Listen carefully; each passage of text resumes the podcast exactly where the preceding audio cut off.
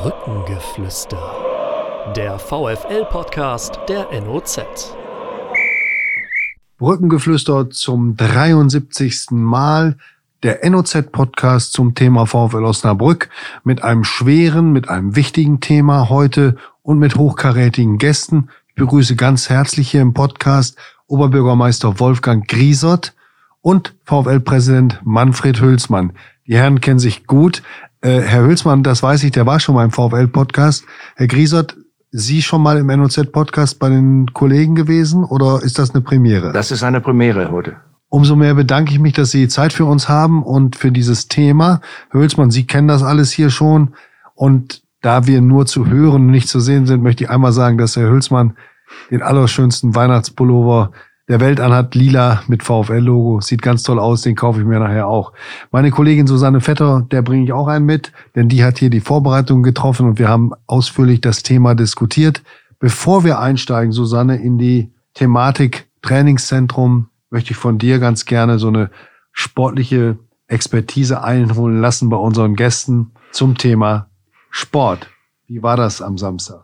Ich glaube, Herr Hülsmann hat äh, das Spiel im Stadion verfolgt und ähm, hat eine ähnliche Einschätzung getroffen wie wir. Zumindest habe ich das im Vorgespräch äh, gehört.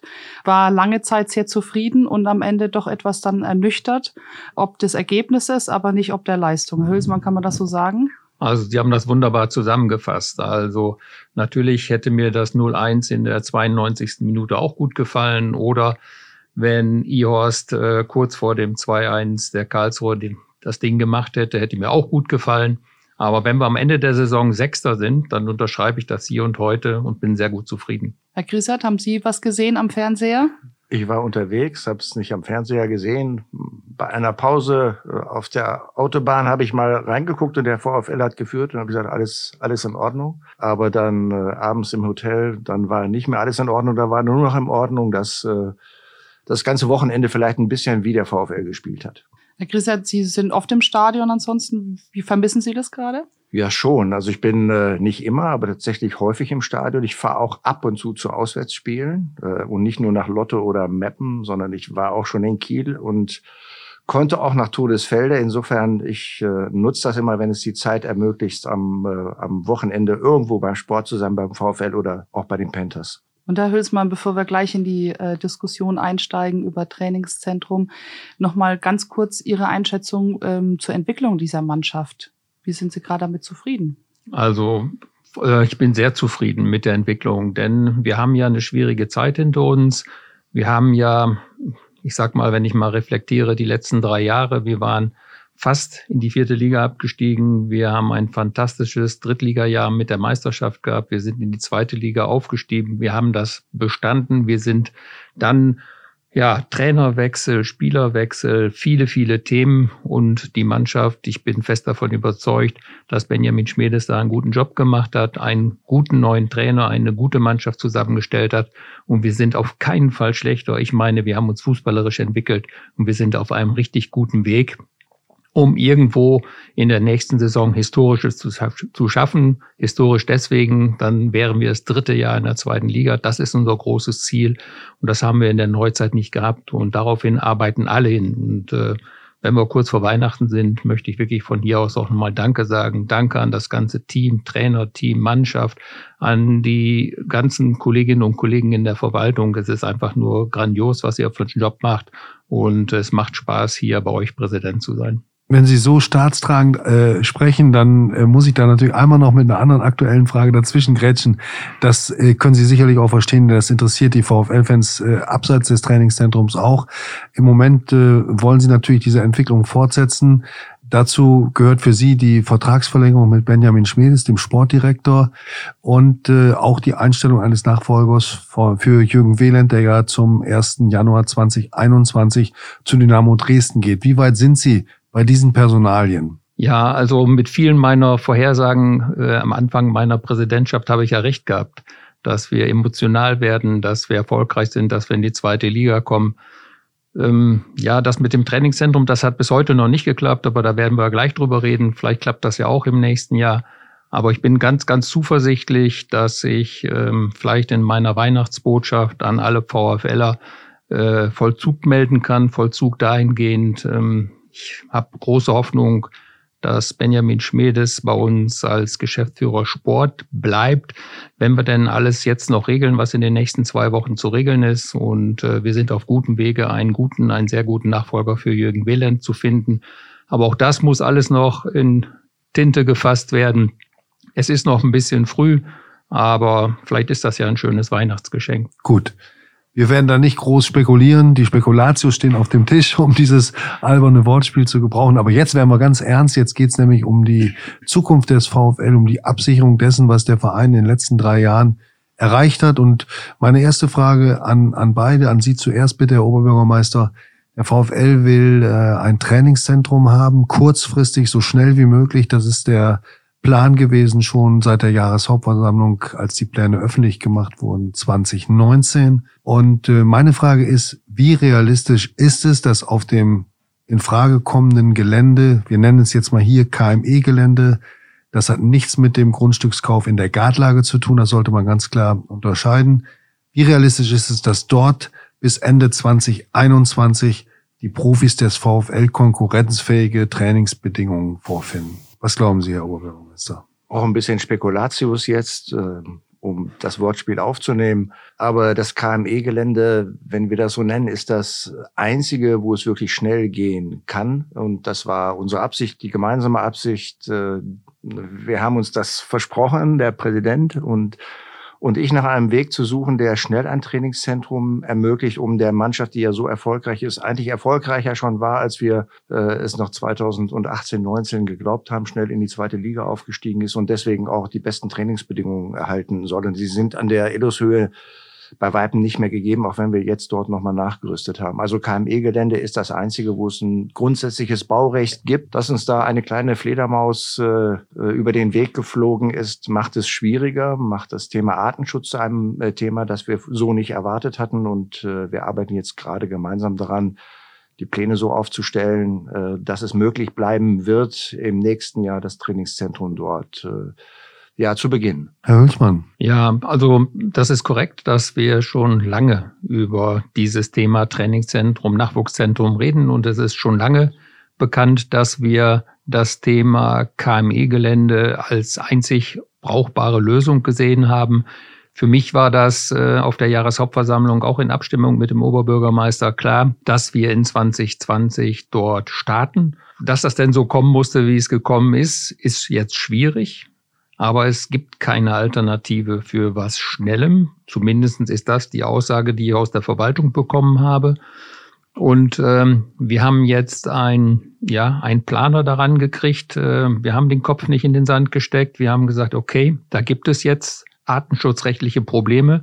Die nehmen wir ernst. Der VfL nimmt solche Sachen ernst und wir wollen versuchen, nach einem Weg zu suchen, um diesen Artenschutz zu respektieren damit zu leben, aber trotzdem Profi technisch Fußball spielen zu können. Und daraufhin haben wir jetzt auch noch übers Wochenende viel diskutiert, viele Pläne hin und her geschoben, Grenzen verschoben, Plätze verschoben, äh, Gebäude verschoben auf dem Kartenwerk. Und wir werden in dieser Woche mit dem Fachplaner und der Verwaltung und dem Oberbürgermeister noch einen Termin haben, um unsere Planspiele, die wir jetzt haben, die, wie ich glaube, dem Artenschutz zu 100 Prozent gerecht werden.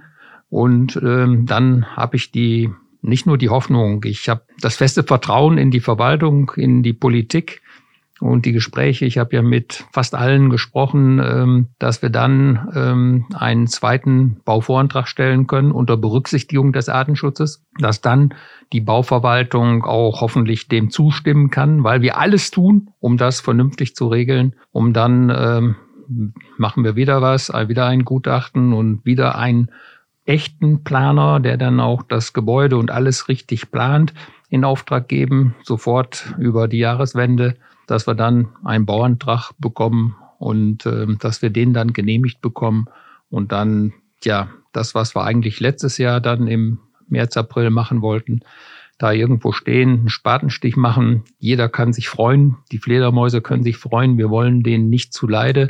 Da gibt's viele, viele Themen. Auf alle Themen, die es da gibt, die der Naturschutz uns gesagt hat, haben wir eine Antwort. Und äh, ich bin ganz, ganz optimistisch und ähm, ich will jetzt nicht negativ argumentieren. Das soll erstmal von meiner Seite genug sein. Ähm, es wäre absolut schade, wenn das nicht funktionieren könnte. Herr Hülsmann, Sie haben es gerade angesprochen.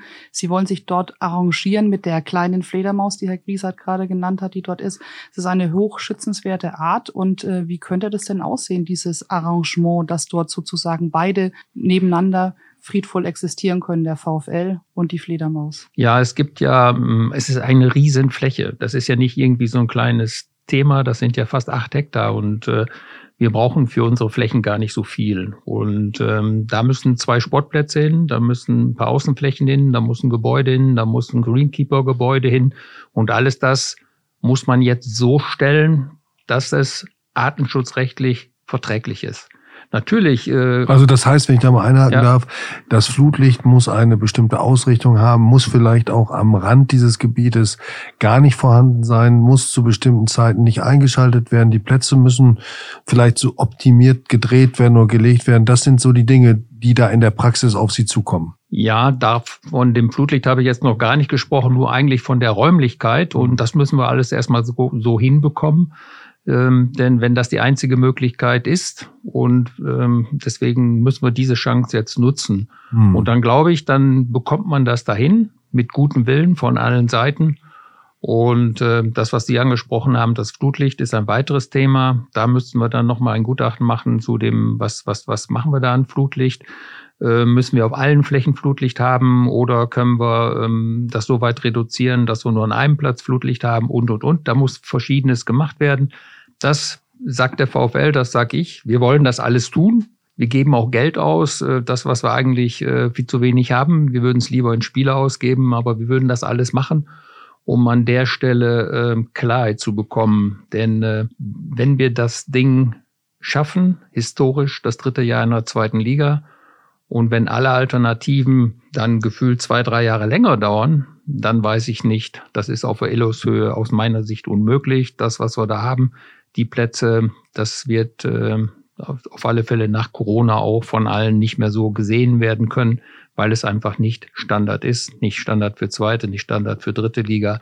Das müssen wir einfach ändern. Ansonsten werden wir diese Chance, den VfL als das, was unser Ziel ist, als VfL etablierter Zweitligist, werden wir dann verlassen müssen und wir müssen dann andere Ziele vorgeben. Also um es nochmal deutlich zu sagen, auf der Illushöhe äh, fehlt es an einem Platz mit, mit Rasenheizung. Es gibt keine vernünftige äh, Drainage, es gibt kein ausreichendes Flutlicht, die, der Platz hat keine Normmaße und es ist eben auch nur halt dieser eine wirkliche Rasenplatz, der da genutzt werden kann. Und ähm, das sind im Vergleich, wir haben es oft genug dokumentiert, eben äh, Verhältnisse, die man selbst im oberen Drittel der dritten Liga locker übertrifft, also bei der den Vereinen, die auch mal vor einem Jahr noch Konkurrenz des VfL waren. Gut, da, darf ich nur eins noch dazu sagen. Das schönste Beispiel ist letzte Woche Montag. Es hat nur einen Tag in Osnabrück gefroren mhm. und wir konnten nicht trainieren, mhm. weil der Platz gefroren war und da mussten wir warten bis nachmittags um zwei dass wir dann irgendwann anfangen konnten zu trainieren. Dann war der Platz aber auch so nass und so feucht, das macht dann auch nicht so richtig mhm. viel Sinn, weil man dann den äh, Platz auch nicht gerade besser macht. Herr Griesott, der, der VfL hat äh, dokumentiert in seinen Planungen, dass er dort bereit ist, sozusagen einen Kompromiss einzugehen. Das ist das, was der VfL tun kann. Wie sicher können Sie denn sein, dass Sie als Stadt eine Entscheidung fällen, die dann auch Bestand hat?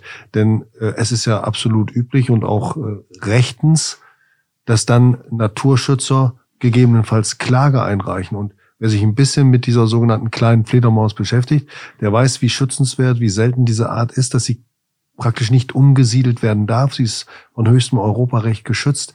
Was macht sie denn so sicher, dass dann am Ende die andere Seite, so will ich es jetzt mal nennen, einem Kompromiss auch zustimmt und dass das Bestand hat? Also zuerst mal äh, ist es, glaube ich, äh, richtig, dass wir alles dran setzen, zu gucken, was geht auf dem KME-Gelände. Ähm, ich bin keiner, der vorzeitig eine Flinte ins Korn wirft und dann sagt, na, ist es eben so, dann müssen wir eben äh, zwei, drei Jahre warten. Also deswegen gucken wir ganz genau hin. Dieses Artenschutzgutachten äh, hat uns äh, zwar überrascht, aber wir müssen damit umgehen. Und natürlich muss man äh, einen Weg finden, den auch äh, nicht nur die Verwaltung mitgehen kann, sondern der auch gut kommunizierbar ist, äh, auch wenn man nicht ausschließen kann, dass es ein, ein, ein Umweltverband zum Beispiel gibt, der klagen wird, weil er glaubt, wir gehen nicht sorgfältig damit um, aber wir werden sorgfältig mit dieser Thematik umgehen. Und da bin ich ziemlich sicher, dass solche Klagen ähm, auch keinen Erfolg haben, zumindest keinen Erfolg, dass sie ein solches Projekt verzögern werden. Denn äh, in aller Regel ist eine Baugenehmigung, und Manfred Hülsmann hat das angesprochen, mit dem Sofortvollzug versehen. Das heißt, eine Klage hemmt nicht die Baumaßnahmen. Und äh, wenn man die Baumaßnahme hemmen will, also unterbrechen will, dann muss man sofort zum Verwaltungsgericht gehen.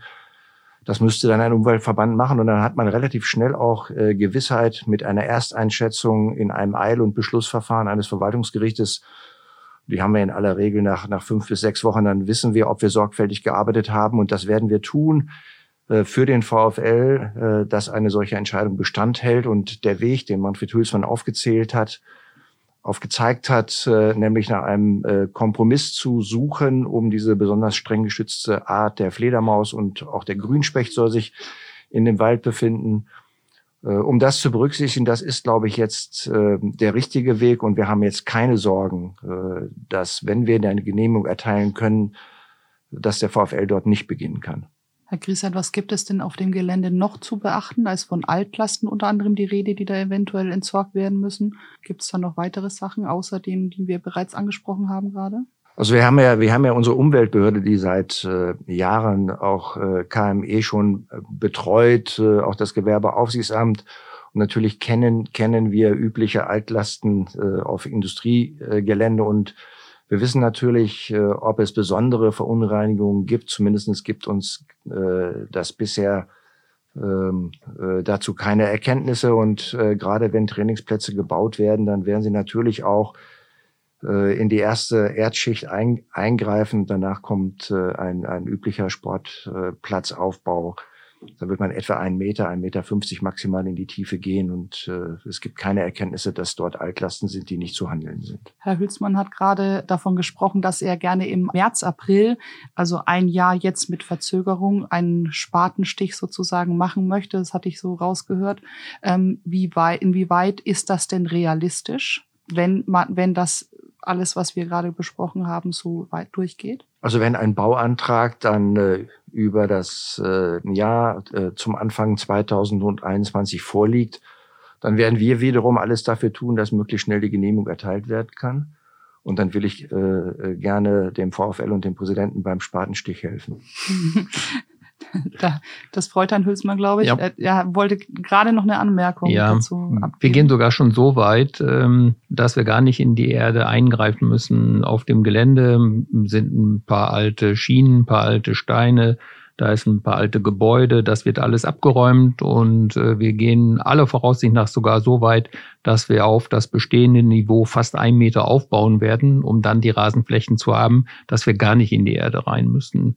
Ähm, das gleiche gilt auch für, für die Gebäude, die wir stellen werden. Wir, wir hatten früher vorgesehen, da einen Keller drunter zu haben. Auch das haben wir gesagt, gar, gar nicht erst irgendwie was gefährden, obendrauf und fertig. Und äh, das haben wir den Planern so mitgegeben, dass das äh, nicht noch eine zweite Baustelle aufmacht. Also und Gutachten gibt es dort, die musste KME machen, die mussten andere machen.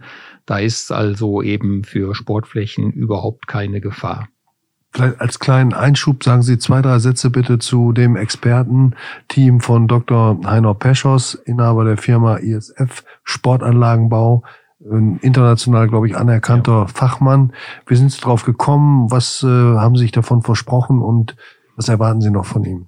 Ja, ich bin da wieder wie immer nicht drauf gekommen, aber wir haben ja einen ordentlichen Geschäftsführer und der Jürgen Wieland, der kennt sich in der Szene gut aus. Der hat bei seinen Geschäftsführerkollegen rumgefragt und hat gefragt, sagt mir den, der ist am kompetentesten, am besten dabei. Und ähm, der macht DFB, der macht viele andere Sachen, andere Vereine. Und da hat Jürgen Wieland den Herrn Peschers ausgegraben, sage ich mal, als die Lichtgestalt hier bei, bei solchen Plätzen, weil wir wollten da auf Nummer sicher gehen, dass wir wirklich alles erdenklich Mögliche zu tun. Und das bin ich auch Benjamin Schmedes äh, wirklich schuldig dass wir eben so schnell als möglich äh, dieses Thema Trainingsgelände zur Verfügung stellen. Und ähm, es ist sicherlich, und das hat er auch selber gesagt, nicht der einzige Grund, mit uns zu verlängern. Aber es ist natürlich ein wichtiger Grund, das Gefühl zu haben, dass er am Ende der nächsten Saison dann ein Trainingsgelände hat, wird mir und ihm helfen, sich für uns und vor allen Dingen für den VfL längerfristig zu entscheiden. Benjamin Schmiedes möchte nicht das, was da ist, verwalten, sondern möchte das, was kommt, gestalten, um, um diese Existenz des VfL ja. in der zweiten Bundesliga, an die viele hier in der Region bis zu seiner Ankunft und bis zur Übernahme des Clubs durch sie und ähm, das Traineramt von Daniel Thun keiner mehr richtig geglaubt hat. Das sollte man auch mal sagen. Ich möchte jetzt noch mal einen kleinen Sprung machen zu dem Trainingszentrum zurück. Danke für den Exkurs zu Peschers. Und ich bin jetzt mal so ein bisschen der Skeptiker. Das bin ich in Wirklichkeit nicht, das wissen Sie. Aber was ist der Plan B, wenn KME dann doch aus welchen Gründen auch immer nicht als Standort des Trainingszentrums in Frage kommt? Gibt es dann überhaupt noch eine Möglichkeit, dem VfL kurzfristig zu helfen, Herr Oberbürgermeister?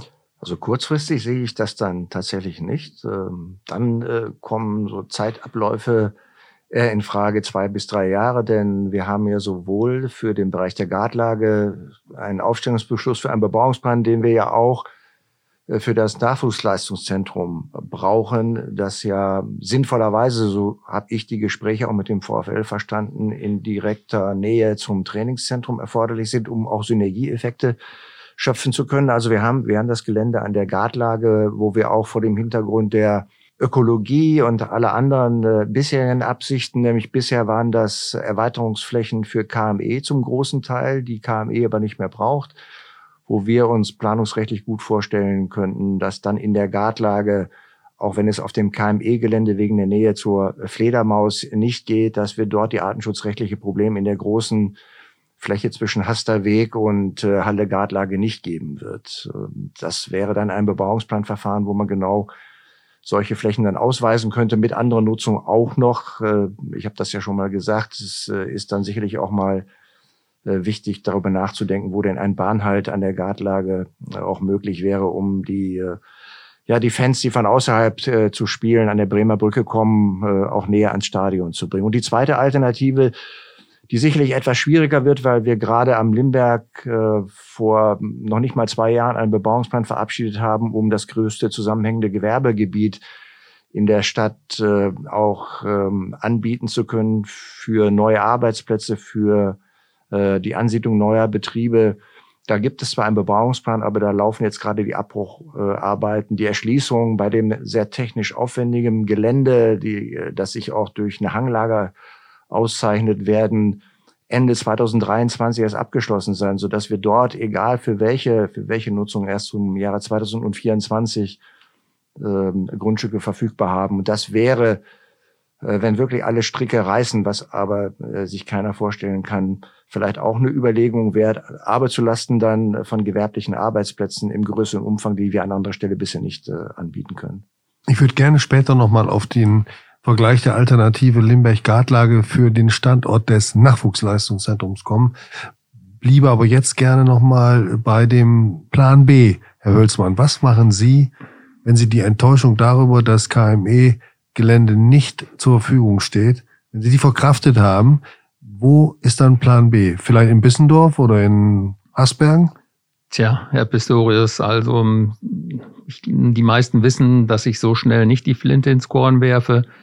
Ich bin fest davon überzeugt, weil es die einzige Möglichkeit ist, in der Stadt Osnabrück kurzfristig im nächsten Jahr was zu machen. Wir werden alles tun.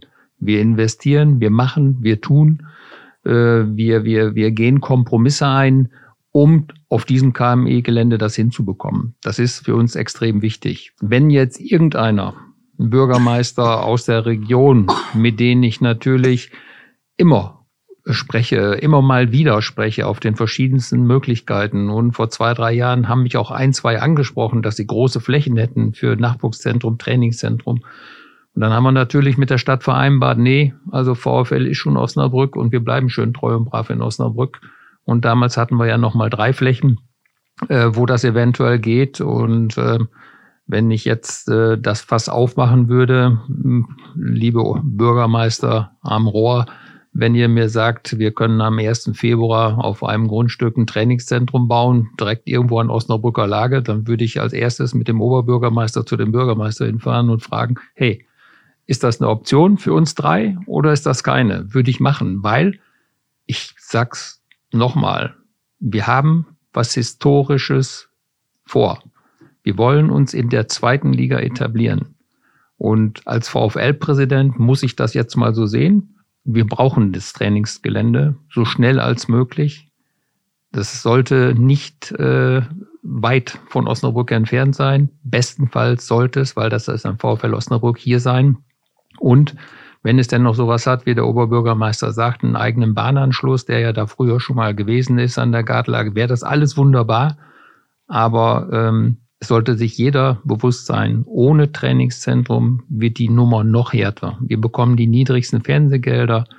Wir sind überall ganz weit unten und äh, wir schaffen mit dem Sportlichen, natürlich auch mit dem Sponsoren, unseren Sponsoren, die auch einen tollen Job machen, uns die Treue halten, äh, machen wir ein Riesending und das wäre grob fahrlässig, wenn wir das äh, versuchen nicht zu lösen. Und für mich ist es die größte und wahrscheinlichste Lösung, dass wir einen guten Kompromiss finden auf dem KME-Gelände, das Bauen im Sinne aller, der Stadt, dem VfL, dem Landkreis. Auch dort habe ich ja alle Gespräche geführt mit den Fraktionen, mit der Landrätin.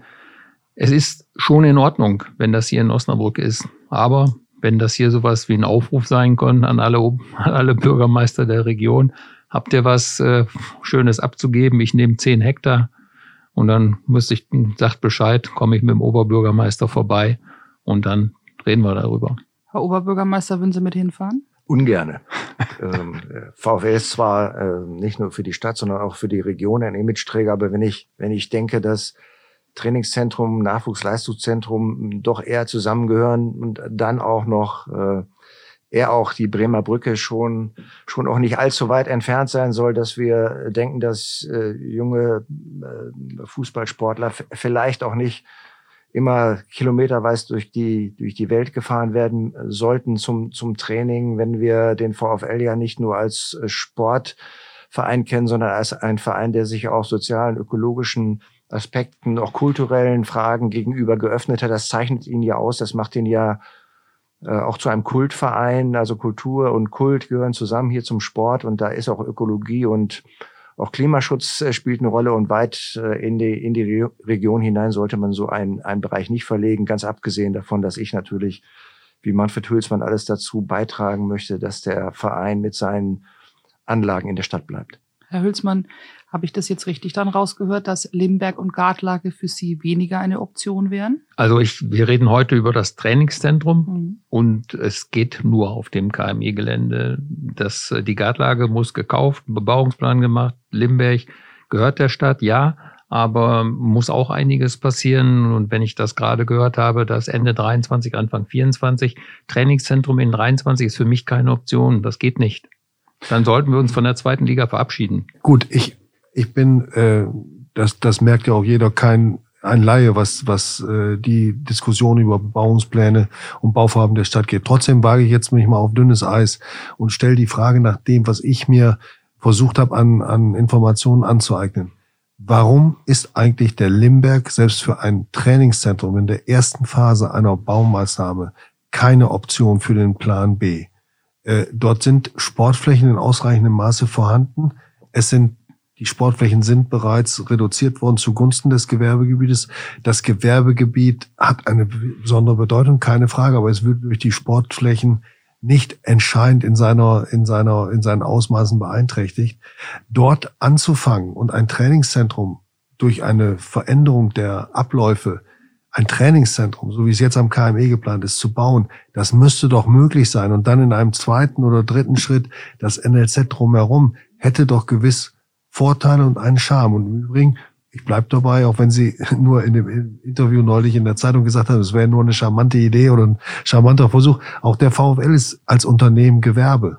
Das ist er. Also die, die Profisportabteilung ähm, äh, des VfL ist, also die KGA ist, ist natürlich ge gewerblich unterwegs, aber bauplanungsrechtlich äh, muss man in den Paragraphen 8 der Baunutzungsverordnung gucken. Da ist eindeutig unterschieden zwischen Gewerbebetrieben aller Art und Anlagen für sportliche Zwecke, die allerdings auch in Gewerbegebieten zulässig sind. Äh, man kann das jetzt lange, lange ausformulieren, wo da die Feinheiten genau sind. Aber der Rat hat eben im, äh, ich meine, war im Oktober 2018 auch äh, nachdem schon seit 2013 im Bereich des Sportentwicklungsplanes äh, die Fragen diskutiert worden sind, wie viel Flächen brauchen wir denn für den Sport, für den Vereinssport, aber auch für ein Nachwuchsleistungszentrum und Trainingszentrum des VfL am Limberg. Und das waren äh, auch größere Flächen, äh, sich äh, am Ende entschieden, also der Rat sich am Ende entschieden, diese Flächen zu verkleinern und die anderen Flächen dem Gewerbe zuzuschlagen. Auch gerade wegen der hohen äh, finanziellen Aufwendungen, die die Topografie nach sich zieht. Äh, also allein in dem im südlichen Bereich, wo Sie ansprechen, dass dort äh, Anlagen für sportliche Zwecke auch in dem Bebauungsplan ausgewiesen sind, gibt es einen Höhenunterschied von zwischen fünf und acht Metern. Äh, das äh, freut jeden Torwart, wenn der Ball auf einen zugelaufen kommt, äh, ohne dass ein Spieler ihn geschossen hat. Ähm, also ist schon sehr aufwendig, äh, mehrere Millionen, die in die Hand genommen werden müssten, allein um die Topografie dafür äh, herzurichten.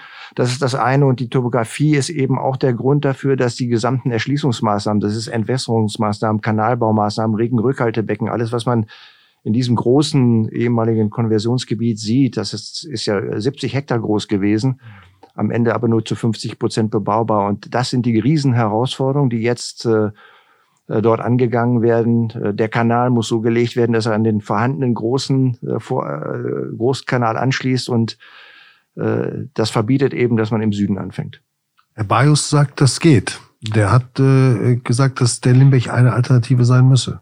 Ja, hat, hat er auch so gesagt, habe ich auch gehört. Ich glaube, Herr, Herr Bajus ist weder, weder Ingenieur, er ist Politiker. Da muss man auch fordern, dass was geht. Äh, aber wenn man sich mit den Fakten äh, dann beschäftigt, dann wird man schnell merken, es geht dann doch nicht so schnell, wie er sich das vielleicht vorstellt. Aber es waren ja ursprünglich mal ähm, fast zehn Hektar, oder es waren ursprünglich mal zehn Hektar Sportfläche ausgewiesen. Ja, es waren mal, es war zwölf Hektar ausgewiesen. Mhm. In dem Gebiet, das waren zwölf Hektar, das war 2013, da hat man von zwölf Hektar gesprochen. Es gab im Sportstättenentwicklungsplan, im Sportanlagenplan entsprechende Pläne dafür auch. Äh, und die sind 2015 äh, dann nochmal verifiziert worden, was das denn für ein Aufwand sein würde, ob es sich überhaupt äh, rechnen würde, solche Anlagen dort ähm, einzurichten. Und da sind die Zahlen auf den Tisch gekommen, was denn an diesem Gelände besonders aufwendig wäre, um, um eine, eine planebene Fläche herzustellen, gerade für Fußballfelder. Und das war eben ein Betrag, der damals schon einige Millionen war, alleine für die Topografie.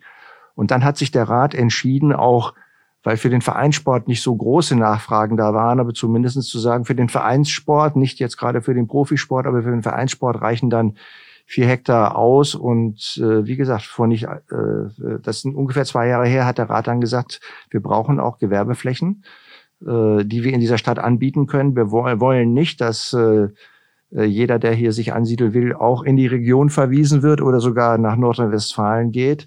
Und wir haben kaum Gewerbeflächen, äh, die wir anbieten äh, können für neue Arbeitsplätze. Und ähm, da hat der Rat sich vor zwei Jahren entschieden, das so zu tun. Und eben äh, als der VfL dann gekommen ist und gesagt hat, Illushöhe reicht nicht aus, das war uns ja schon längere Zeit klar, lang, zumindest keine, keine Perspektive für die zweite Liga, haben wir geguckt, äh, mit dem VfL geguckt. Und dann sind wir auf ein Gelände gekommen, was äh, KME gehört. Und KME hat zu diesem Zeitpunkt auch gesagt, wir, wir wollen uns gar nicht mehr oder wir brauchen das nicht mehr, äh, um uns zu erweitern. Wir könnten die Flächen äh, direkt angrenzend am äh, Industriebetrieb, äh, aber auch äh, die in der Gartlage ausgewiesen worden sind für Veränderungen und für Erweiterung von KME aufgeben. Und dann haben wir gesagt, dann kann man in dem oberen Bereich äh, direkt östlich ähm, äh, an den Betriebshallen äh, tatsächlich sofort anfangen, weil das ist planungsrechtlich in einer Satzung als äh, unbeplanter Innenbereich ausgewiesen. Das heißt, es gibt sofort Baurecht. Und da hat der Stadtbaurat auch gesagt, da können wir sofort loslegen. Wir haben allerdings erst später dann gemerkt, dass neben dem Baurecht hier besondere artenschutzrechtliche Aspekte dann noch berücksichtigt werden müssen. Ähm, das verzögert das jetzt. Aber nochmal, um es auch für unsere Hörer klar zu machen, wir reden jetzt von dem großen Gelände zwischen der Halle Gartlager Hastorweg bis hoch zur langen Wand und nicht von dem KME-Gelände. Diese Flächen gehören ja nicht der, der KME, sondern die gehören einer Eigentümergemeinschaft. Ähm. Teilweise gehören diese Flächen auch KME. Es ist ein, eine Teilfläche äh, direkt. Das ist aber jetzt neu, oder wussten nee. Sie das? Ne? Ja? Es gibt also es gibt äh, äh, private Erbengemeinschaften, zwei große Erbengemeinschaften, die diese Flächen gehören. Äh, und dann gibt es eine größere Fläche, äh, das ist dann nördlich der Bahnlinie, relativ schnell ähm, westlich des Hasterweges. Den, äh, diese Fläche hat KME schon frühzeitig einmal erworben, um von dort zum Beispiel die Anlieferung des Werkes vornehmen zu können vom Hasterweg aus damit äh, Lkw-Verkehre nicht durch die Innenstadt fahren äh, müssen. Das war perspektivisch strategisch eine gute Entscheidung von KME. Aber diese, diese Erweiterungsabsichten mhm. sind vor wenigen Jahren eben aufgegeben worden. Das Planungsrecht im Flächennutzungsplan mhm. war tatsächlich für KME da. Das sind äh, industrielle Flächen, gewerbliche Bauflächen im Flächennutzungsplan. Deswegen macht uns das relativ sicher, äh, dass wir eine breite politische Mehrheit auch dafür bekommen, diesen Bebauungsplan, den es ja jetzt aufzustellen gibt im Bereich äh, der Gartlage äh, nördlich der Bahnlinie und westlich des Hasterweges auch äh, für die Flächen bereitzustellen, die das Nachwuchsleistungszentrum mhm. braucht. Aber wenn Sie dort jetzt die, äh, vorhin beim Limberg die Kosten angesprochen haben, das Gelände müssen Sie ja auch noch kaufen. Das ist ja, das ist ja ein zweistelliger Millionenbetrag, der da äh, auf Sie zuzukommen scheint. Und deshalb nochmal die Frage, ähm, ganz konkret jetzt weg vom KME-Gelände als kurzfristiges Trainingszentrum, sondern Jetzt geht es um die Standortfrage eines, NL, also eines Nachwuchsleistungszentrums. Warum hängen Sie so an der Gartlage? Denn da müssen Sie ja nach neuesten Darstellungen auch von Experten damit rechnen, dass genau dieselben oder ähnliche artenschutzrechtliche oder ökologische äh, Prüfprobleme auf Sie zukommen. Denn da, dort sind bereits Biotope festgestellt worden. Äh, und wenn ich mir das Gelände dort anschaue, ich sage es jetzt mal etwas salopp, da kann ich mir durchaus vorstellen, dass die Bechsteinfledermaus dann nicht, weil äh, der ist es dann egal, ob sie über das NLZ flattert oder über das Trainingszentrum. Ja, äh, könnte so sein, wo, wobei online heute einen ähm, Artikel in einer großen Osnabrücker Zeitung gelesen habe, die dieses Gebiet als Müllplatz ähm, dargestellt hat, weil viele Grabelandparzellen dort waren. Da eben, da gab es nicht nur Biotope, es gibt nicht nur Biotope. Natürlich gibt es in diesem Bereich auch Biotope, die aber von dem äh, Flächenausmaß äh, kein, kein Problem darstellen. Äh, die werden wir auch im, äh, im Bebauungsplanverfahren berücksichtigen und wahrscheinlich sogar auch als Biotope ausweisen. Mhm. Ähm, diese Flächen sind eben verkaufbar. Also das heißt, die Eigentümer haben signalisiert, sie würden sie verkaufen, auch zu angemessenen Preisen. Das ist äh, Grünland, das ist Grabeland, äh, das ist im Flächennutzungsplan zwar teilweise als gewerbliche Baufläche ausgewiesen, aber es ist äh, zu verkaufen. Das ist ja äh, gut für uns, äh, denn wenn wir, ich nehme dann mal den Limberg nochmal ins Gespräch, wenn wir städtische Flächen für Sportanlagen zur Verfügung stellen, dann müssen wir ja gucken, wo wir entsprechende gewerbliche Bauflächen, an welcher Stelle wir dann wieder als Ersatz in der Stadt erwerben könnten.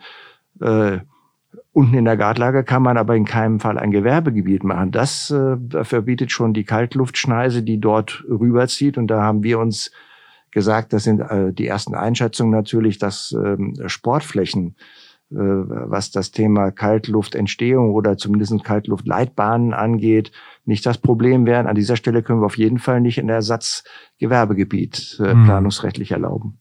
Also ein Nachwuchsleistungszentrum würde dem nicht im Wege stehen, der, der Kaltluftschneise sozusagen. Wir gehen, wir gehen nicht davon aus, wenn die, wenn die Gebäude, wenn es an mhm. dieser, auf dieser Fläche Gebäude geben äh, müsste oder sollte, ähm, wir sind, glaube ich, noch gute Hoffnung, dass ein zentrales Gebäude auf dem KME-Gelände dafür ausreicht.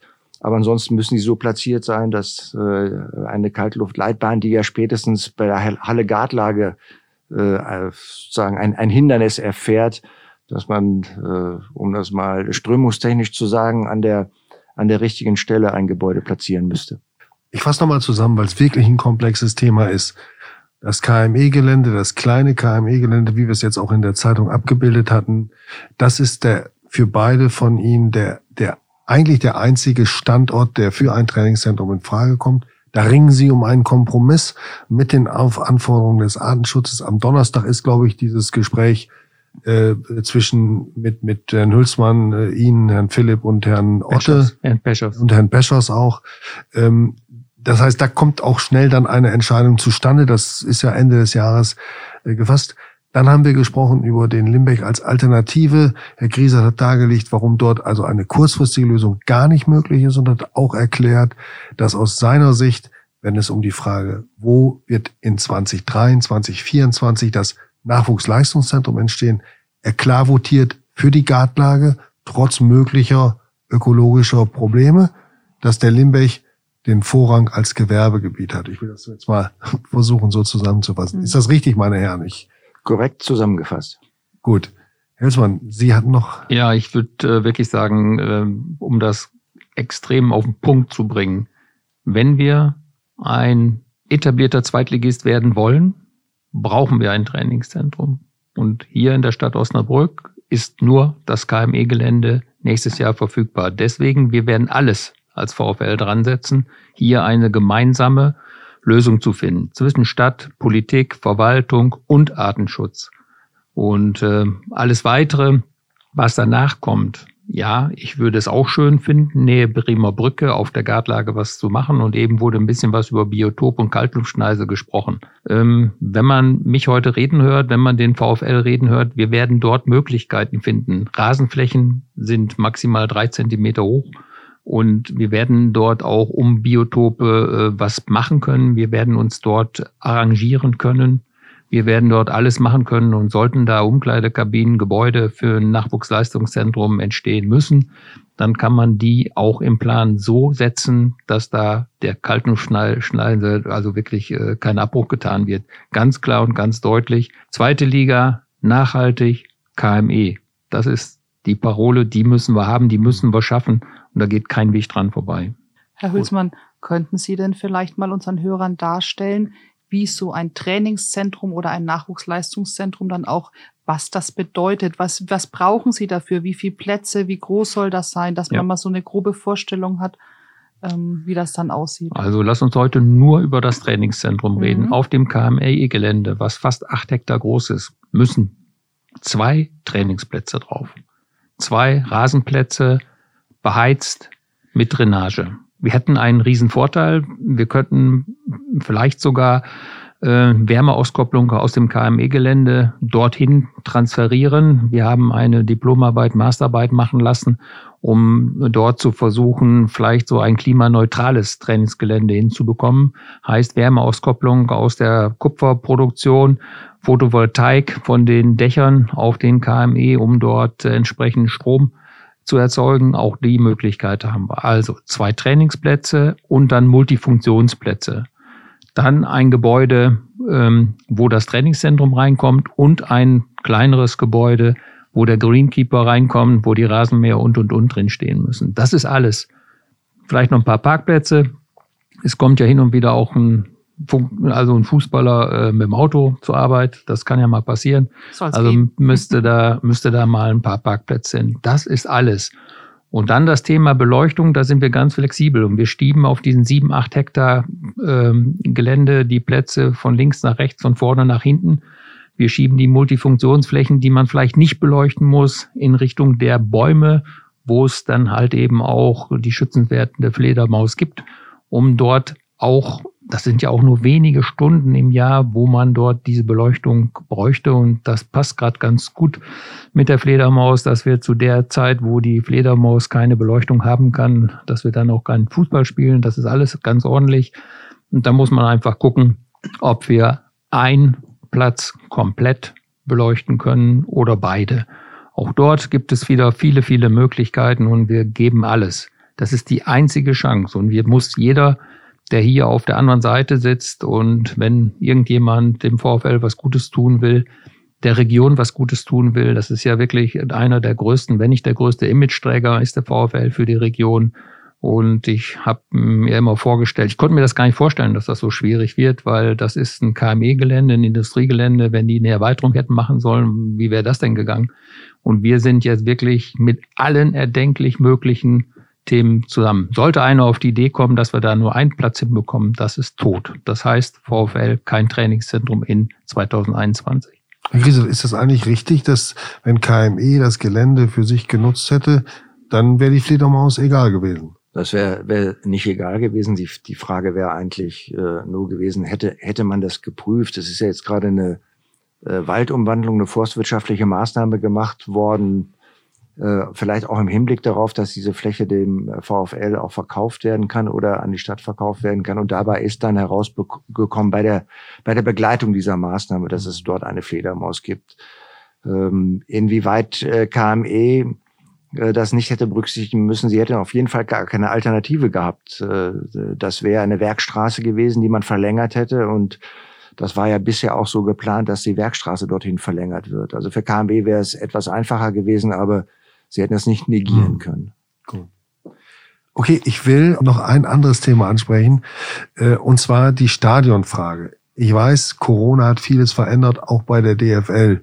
Und die Anforderungen an die Clubs generell werden sicherlich berücksichtigen, dass die Vereine in wirtschaftliche Schwierigkeiten geraten. Dennoch die Frage, und das äh, halten auch immer wieder viele Fans zurecht nach, wie ich finde, es gibt ja die, oder die Ausgangslage war ja die, dass äh, Mittelhilfe von Gutachtern geprüft werden sollte, welche Art von Aus- oder Umbaumaßnahmen an der Bremer Brücke möglich sind, unter Berücksichtigung von Fläche, von Lärm, von Licht und anderen Emissionen. Diese Gutachten sind jetzt, müssten ja eigentlich mittlerweile fertig sein. Äh, niemand unterstellt äh, der Stadt, dass die in einer Schublade verstauben, aber dennoch die Frage, warum geht die Stadt da nicht offensiver ran und erklärt sich mal zu dem, was in Sachen Stadion an Erkenntnissen gewonnen werden konnte?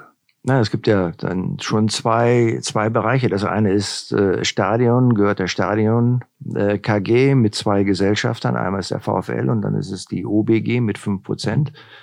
Das heißt, wenn man das Stadion ertüchtigen und erweitern will, ist das das eine, äh, ein, ein Gutachten in Auftrag zu geben, was kann man daraus machen und wo sind die Grenzen äh, auch in der Umsetzbarkeit der Auflagen der DFL.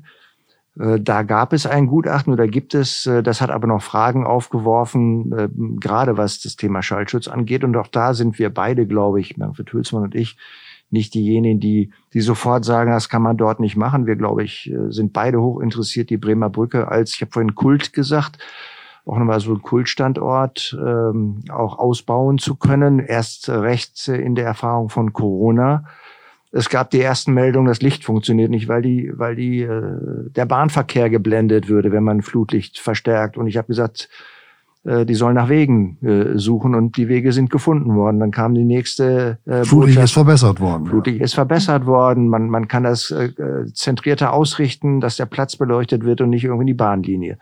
So, der nächste Punkt war, es wurde gesagt, äh, ja, mit dem, äh, mit der Nachbarschaft von dem Wohnen passt das an äh, vier Emissionspunkten äh, nicht. Äh, und ich habe gesagt, ich kann mir das nicht vorstellen. Das ist eine Gemengelage, die äh, in den letzten 80, 90 Jahren gewachsen ist, äh, um die Bremer Brücke herum. Da sind viele Wohngebäude noch gar nicht da gewesen.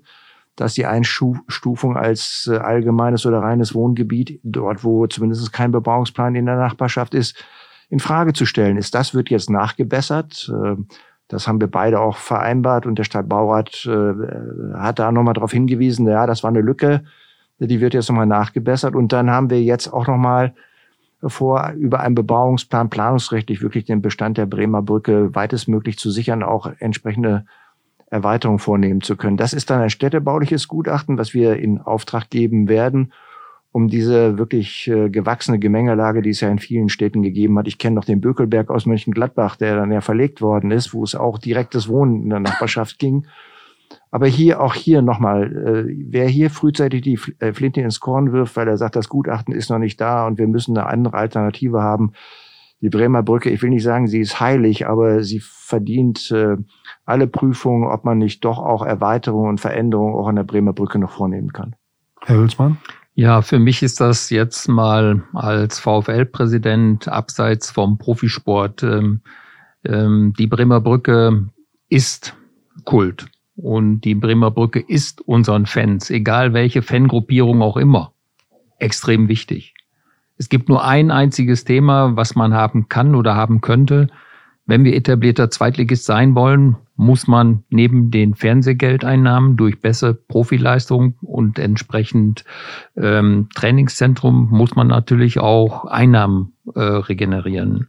Und ich glaube einfach, dass es durch Corona ähm, jetzt eine Chance geben sollte, diese Bremer Brücke genau zu analysieren. Wir müssen gucken, was ist im Zeitalter der Digitalisierung alles möglich. Was für Möglichkeiten brauchen wir nach dem Thema Corona? Was haben wir da für Möglichkeiten? Und da bin ich äh, gemeinsam mit dem Oberbürgermeister, mit der Stadt im Gespräch nach Möglichkeiten zu suchen. Ich habe mir verschiedene alte Stadien angeguckt, wo es das Thema ähm, Räumlichkeiten für Fans und VIPs, Anbaumöglichkeiten geben kann. Das muss man alles prüfen. Denn ich sag mal, so ein Stadion, wenn man dort drei neue Tribünen bauen müsste und würde mit neuem Dach, damit man die DFL-Forderung erfüllt, äh, alle Plätze überdacht, dann könnte es ja sein, dass das weniger Schall ist. Und das muss man alles machen. Und da muss man Freiräume haben rings um das Stadion, wo man diese VIP-Möglichkeiten baut, um dann ein altes, modernes Bremer Brücke Stadion zu haben, was dann nach Corona wirklich auch betriebswirtschaftlich erforderlich, äh, den Erfordernissen entspricht und wo sich alle unsere Fans und alle Fangruppierungen freuen würden, wenn wir auch zukünftig an der Bremer Brücke spielen. Aber auch das ist ein Thema, Herr Pistorius, Frau Vetter, wir können uns hier noch öfter darüber unterhalten. Lassen wir jetzt mal erstmal ein halbes Jahr stecken, das Thema. Für mich ist entscheidend, und das ist die einzige Entscheidung, die jetzt ähm, neben den Personalien, die Sie angesprochen haben, die für mich im Moment wichtig ist. Wann und wo kommt das Trainingszentrum hin? Danach möchte ich gerne die Strategie des VfLs weiter ausrichten. Und das ist jetzt das Entscheidende. Ich glaube, ich kenne eigentlich gar keinen, der weg will von unserer Bremer Brücke, wenn wir das betriebswirtschaftlich darstellen können. Ich meine, es soll in Liverpool auch ein schönes Stadion geben, mitten im Baugebiet. Und wenn das Stadion in Osnabrück ähnliche Ausmaße bekommen, wäre es doch wirklich schön. Aber das ist ein Traum für die nächste Amtszeit. Alles klar. Herr Hülsmann, wir nehmen das Angebot gerne an und ich glaube, da sind wir uns alle einig, auch das Thema Trainingszentrum, Nachwuchsleistungszentrum, Stadion. Es gibt so viele Dinge, die wir heute gestreift haben und auch intensiv diskutiert haben. Das ist, sind alles schwierige Themen, aber wir werden uns denen immer wieder stellen und immer wieder gerne Sie aufgreifen. Für heute sage ich erstmal vielen Dank in die Runde. Ähm, Herr Griesert, Herr Hülsmann und natürlich meinem geschätzten Kollegen Harald Pistorius. Allen draußen danke fürs Zuhören. Wir werden die Debatte weiter begleiten ähm, und weiter verfolgen und auch journalistisch äh, beackern. ähm, ich mache jetzt noch einen kleinen Hinweis. Wenn Sie es bis hierhin geschafft haben, wissen Sie zwar, wo Sie uns finden, aber ich sage es trotzdem nochmal. Ähm, das Brückengeflüster gibt es immer Dienstag ab 18 Uhr auf notz.de, auf Apple, Deezer und überall dort, wo es Podcasts gibt. Wenn Sie sich als Fan mal dazuschalten lassen wollen oder Fragen oder Anregungen haben, schreiben Sie uns gerne eine E-Mail an podcast.notz.de. Wir planen auch weiter unsere Kinderfolge. Da äh, sind wir gerade dabei, die Fragen an die VfL-Spieler und den Trainer weiterzuleiten und freuen uns auf einen schönen, eine Weihnachtsepisode.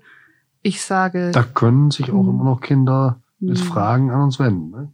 Ja, also ich habe gehört, dass wir bis Dienstag, also wenn wir ausgestrahlt werden, dass wir dann quasi die Deadline haben sozusagen. Aber ich denke, wir können da auch in die Nachspielzeit gehen und vielleicht bis Mittwoch noch warten. Also wenn Sie da noch eine Frage haben, ähm, gerne an uns schicken.